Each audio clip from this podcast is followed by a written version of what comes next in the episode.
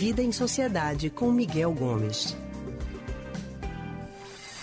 Já estamos ao telefone com Miguel Gomes, que é historiador, psicólogo e psicanalista do Centro de Pesquisa em Psicanálise e Linguagem, CPPL.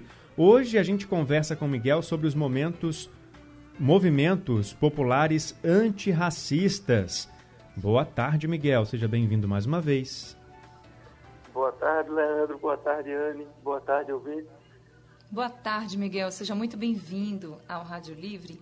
Miguel, é o seguinte, recentemente causou polêmica né, a derrubada de estátuas de líderes históricos mundo afora. Manifestantes de causas humanistas de várias cidades do mundo retiraram das ruas monumentos em homenagem a homens que no passado foram escravocratas ou dominaram pela violência os povos originários durante o processo de colonização. Como essa é uma questão muito complexa e divide opiniões, queria saber de você na sua opinião, pelo fato dessas pessoas terem sido escravo, escravocratas e também pessoas que dominaram pela violência, né, os povos, os colonizados, enfim, a gente deve ou não retirar essas estátuas dos espaços públicos?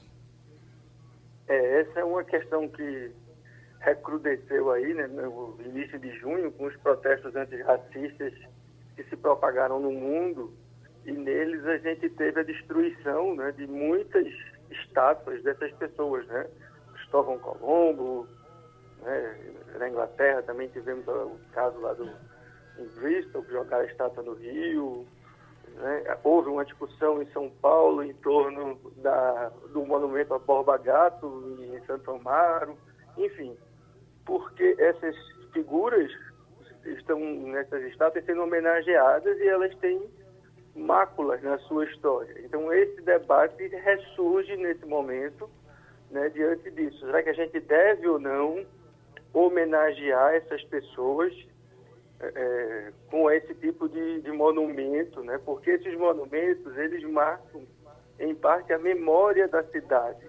Né? E aí as pessoas, né, os povos que foram oprimidos por esses homenageados, se sentem é, ao olhar uma estátua de um escravista, por exemplo, é, é como se aquilo ali remarcasse a, a, imagem de opressão sobre esses povos dominados. Então, esse é um debate aberto no, no campo da história ainda. Né? Não há um consenso. Você tem pessoas que defendem, sim, que essas estátuas devem ser retiradas, inclusive porque isso se configuraria como um momento histórico importante, né? um momento em que eh, essas homenagens estão sendo revisadas e isso por si só já seria um acontecimento histórico, né? Então não tem como negar que jogar aquela o escravista lá no Rio e Bristol não foi um marco né, na luta antirracista. Por outro lado, você tem um questionamento sobre se isso não levaria a um apagamento da história né, se você faria de conta que, enfim, a gente esquece isso e, e bota debaixo do tapete, meio como aconteceu no Brasil em 1890, quando alguns arquivos da, da escravidão também receberam orientação para ser queimados, para serem destruídos, né? Então, eu entendo particularmente que em história a gente não deve destruir nem o que é bom nem o que é ruim. Né? A história existe para que a gente lembre das coisas, para que a gente construa uma narrativa sobre essas coisas. E até aprenda mesmo com o passado, né? Claro, né? O, o papel fundamental da história é esse, é manter vivas certas coisas boas e ruins, para que a gente aprenda e, e, que a gente tente entender como isso foi marcante no que a gente está vivendo hoje. A gente não estuda o passado para ficar lá num diletantismo sobre o passado. A gente está estudando o passado para entender o que é está acontecendo hoje. E aí, na minha, na minha opinião, eu acho que mais importante do que derrubar ou não, embora eu ache que algumas sim a gente deve é, é, retirar desse lugar de homenagem e, e levá-las talvez pelo valor artístico é, é ou mesmo pelo valor histórico, porque algumas dessas pessoas, queiram ou não, elas fazem parte da nossa história, mas, sobretudo, o que a gente precisa é olhar esses monumentos com outros olhos. Ressignificar, ter, né? Isso, a gente tem que olhar isso aí com um olhar crítico. Né? Então, quando a gente olha lá a estátua, por exemplo, de um Cristóvão Colombo ou de algum Borba Gato, a gente saber quem é aquele camarada e o que é que ele fez. Né? Uhum. E isso eu acho que é muito mais importante do que simplesmente destruir e apagar a história.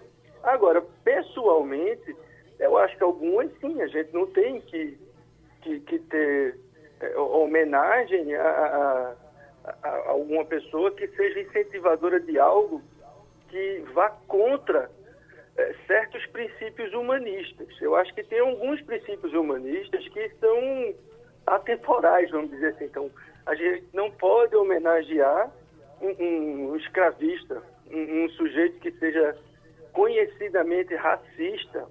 Você não vai homenagear, por exemplo, se a gente estivesse nos Estados Unidos, o chefe da Ku Klux Klan. Isso não faz o menor sentido a gente fazer um, um busto em homenagem a esse camarada. Como a gente não deve fazer um busto em homenagem a alguém que defende abertamente a, a tortura, por exemplo, como a gente tem em Recife, inclusive.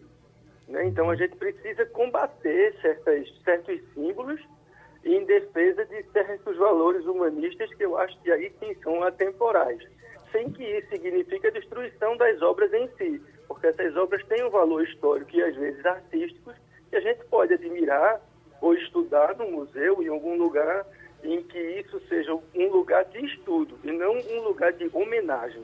Agora, muitos desses monumentos foram erguidos para personalidades de séculos e séculos atrás, né, 500, 700 anos. Dá para haver algum tipo de reparação depois de tanto tempo? De que forma isso poderia ser feito? Dá, né? Dá. A gente pode reparar nesse sentido. A gente vai olhar criticamente quem são essas pessoas. Eu acho que esse é que é o ponto é a gente entender aquilo como parte da nossa história e passível se sofrer uma crítica, a gente entender o que é aquilo. Eu acho que o ponto que se coloca é que alguns desses monumentos eles são expostos como homenagem.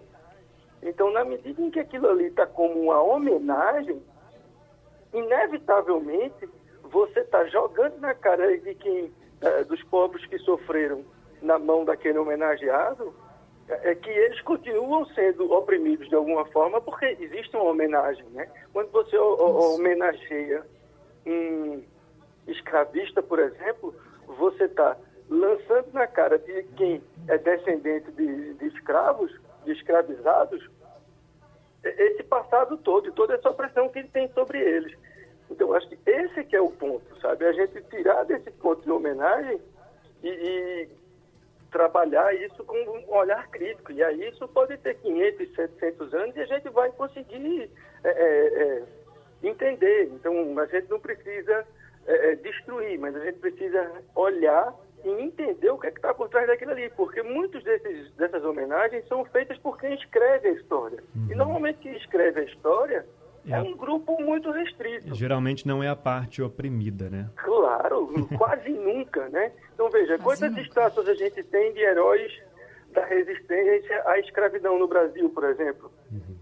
Né? A gente tem pouquíssimo, mas tem um monumento gigante lá em Santa Maria, em São Paulo, com o, o Manuel Balbagato, né? que é um, um escravista indígena, né? dos bandeirantes e tal.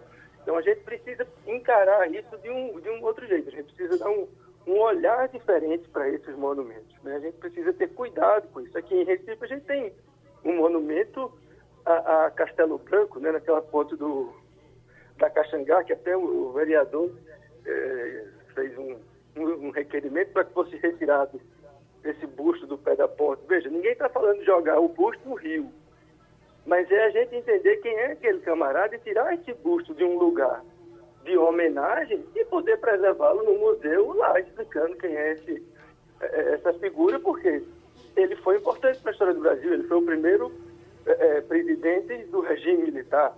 Então a gente precisa conhecer ele. Agora a gente não precisa necessariamente homenagear, porque ele, como presidente de uma ditadura militar, tomou medidas terríveis, né, de tortura, perseguição, fechamento do Congresso, enfim. E daqui para frente, de repente, talvez haja uma conscientização maior das pessoas que são responsáveis por essas, entre aspas, homenagens. Né? Aqui no Recife, por exemplo, a gente tem é, monumentos que relembram a ditadura sem homenagear os torturadores, né? mas lembrando das vítimas, por exemplo, na Rua da Aurora.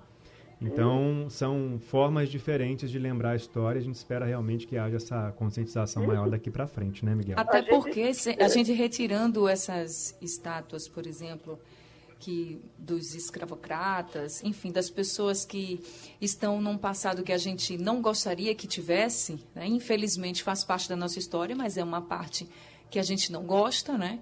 Mas a gente retirar essas estátuas, a gente jamais vai retirar o peso que eles tiveram na nossa história e o sofrimento de tantas pessoas. Então, concordo com você, Miguel. Eu acho que a gente tem que tirar mesmo essa história da homenagem. Homenagear, não mas lembrar e saber da história sim, para que a gente não repita de uma forma ou de outra o que essas pessoas fizeram no passado, para que a gente faltam, não repita no futuro. Isso, não faltam pessoas interessantes nessa cidade para a gente homenagear. Exatamente. Algumas a gente já homenageia, inclusive, Leandro lembrou aí do movimento Tortura Nunca Mais, né? aquele monumento que a gente tem na Rua da Aurora.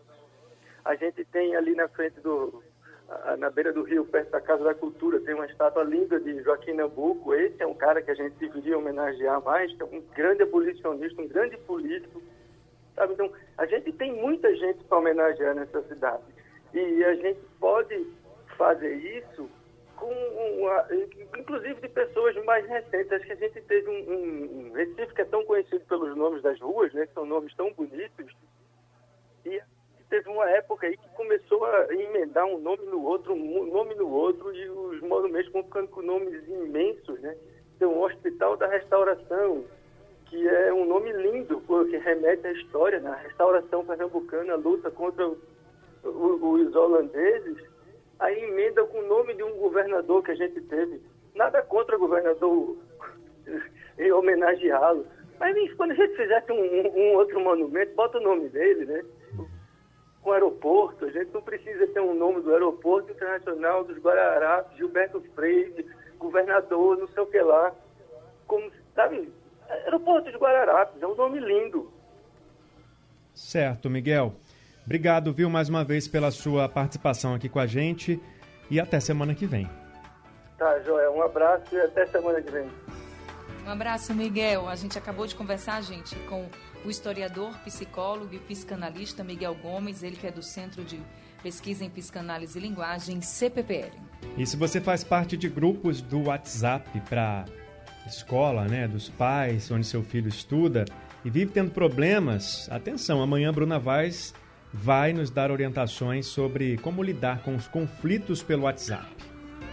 E lembrando, você encontra as nossas colunas e o consultório do Rádio Livre no nosso site, radiojornal.com.br e também nos aplicativos de podcast, Spotify, Google e Apple Podcast.